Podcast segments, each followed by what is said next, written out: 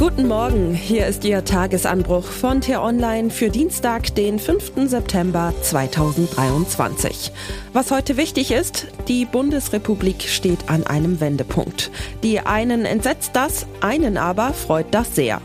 Geschrieben von Annika Leister, politische Reporterin bei T-Online und am Mikrofon bin heute ich, Michelle Paulina Kolberg.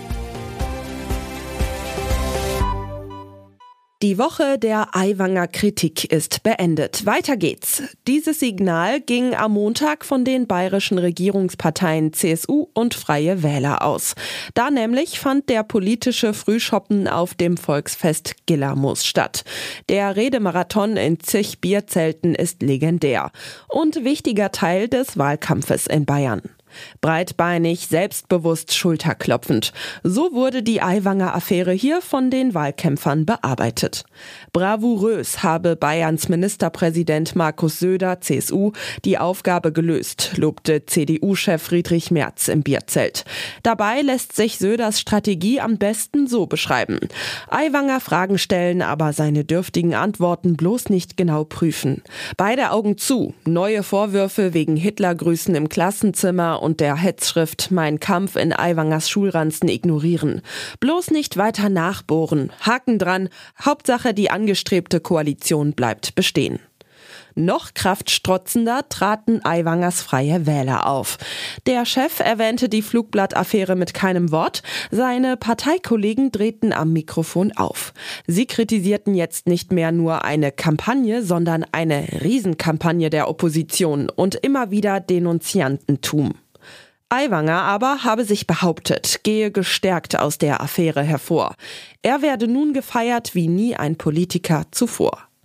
In den bayerischen Bierzelten scheint das zu stimmen, denn dort brandet Aiwanger seit Tagen Jubel entgegen. Er wird gefeiert wie ein Held. Seine Unterstützer zeigen, wie ein Reporter berichtet, auch mal Hitlergrüße in die Kamera. Und die privaten Fernsehsender, begehrte Medien unter Politikern, übertrugen am Montag lieber Aiwangers Rede als den zeitgleich stattfindenden Auftritt des Ministerpräsidenten Söder. Popularität aber ist nicht gleichzusetzen mit Moralität. Deswegen werfen wir doch an diesem Morgen einen Blick auf jene, die unter Antisemitismus und Rechtsextremismus in Deutschland besonders leiden. Jene, die keinen Platz auf der Bühne im Bierzelt haben, die oftmals nicht live im TV übertragen werden. Stimmen, die viel zu oft zu kurz kommen. Stimmen aus der jüdischen Community in Deutschland. Was sagen Sie zur Affäre Aiwanger und ihrer Aufklärung? Aiwanger ist kein Opfer, er ist Täter, sagt der jüdische Publizist Michel Friedmann. Er kritisiert scharf, dass Söder Aiwanger im Amt belässt. Eben nicht bravourös sei die Entscheidung von Söder gewesen, sondern furchtbar falsch. Nicht etwa, weil Aiwanger in seiner Jugendzeit Fehler begangen habe, sondern weil er sich mit Gedächtnisverlust aus der Affäre ziehe, nun eine Schmutzkampagne beklage und so die Tatsachen verdrehe. Schließlich habe er selbst den Schmutz verursacht. Nicht verzeihen will auch Charlotte Knobloch. Die Vorsitzende der israelitischen Kultusgemeinde München und Oberbayern lehnte eine Entschuldigung Aiwangers im direkten Gespräch ab. Es seien entsetzliche Worte, die im Raum stünden, sagt sie. Andere Stimmen formulierten ernsthafte Sorgen, was unsere Zukunft als jüdische Familie in diesem Land angeht. Deutschlands Seismographen in Sachen Erinnerungspolitik spenden Aiwanger also keinen Applaus. Im Gegenteil, sie schlagen Alarm. Und sie haben recht. Schon jetzt ist der Fall Aiwanger ein fataler Präzedenzfall. Frühere antisemitische und rechtsextreme Positionen sind im Deutschland des Jahres 2023 plötzlich kein valides Problem mehr. Nicht einmal mehr ein Grund für weitere Untersuchungen, sondern könnten sich sogar zu einer willkommenen Wahlkampfhilfe mausern. Ein neues, bisher unbetanztes Parkett für Tabubrüche und die Wir gegen die da oben Erzählung von Populisten. Wer sich darüber besonders freut und deshalb schon jetzt als größter Gewinner aus der Affäre Aiwanger hervorgeht, das sind die Hardliner der AfD.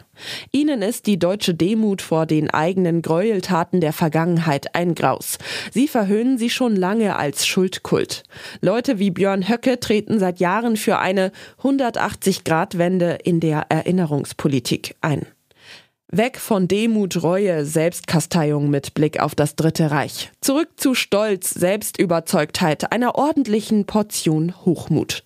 Das ist der Weg, der den Höckes dieser Welt für Deutschland vorschwebt. Und die ersten Schritte auf diesem Weg hat Aiwanger gerade unter dem Applaus der Bundesrepublik getan. Für die nächsten Landtagswahlen bedeutet das nichts Gutes. Nach Bayern und Hessen sind mit Thüringen, Sachsen und Brandenburg 2024 drei Länder an der Reihe, in denen die AfD stärkste Kraft ist, in denen die Partei diesen Ton bereits seit Jahren etabliert hat, in denen Politiker Funktionäre sind, die in Sachen Rechtsextremismus wesentlich größere Leichen im Keller liegen haben. Aiwangers und Söders Lavieren in der aktuellen Affäre bleibt deswegen vor allem ein Riesengeschenk an die AfD. Was heute wichtig ist. Der Haushalt der Bundesregierung für das Jahr 2024 geht in die erste Lesung. Am Dienstag ab 10 Uhr auf der Tagesordnung eine Abstimmung über das Gebäudeenergiegesetz sowie Debatten zu den Einzeletats von Familien-, Bau-, Entwicklungs- und Umweltministerium. Wie stark manipulieren fremde staatliche wie nichtstaatliche Akteure den Diskurs in Deutschland? Wie groß ist die Desinformation? Diesen Fragen geht das Zentrum für Analyse und Forschung am Bundesamt für Verfassungsschutz am Dienstag und Mittwoch bei der Wissenschaftskonferenz Meinungsbildung 2.0 nach.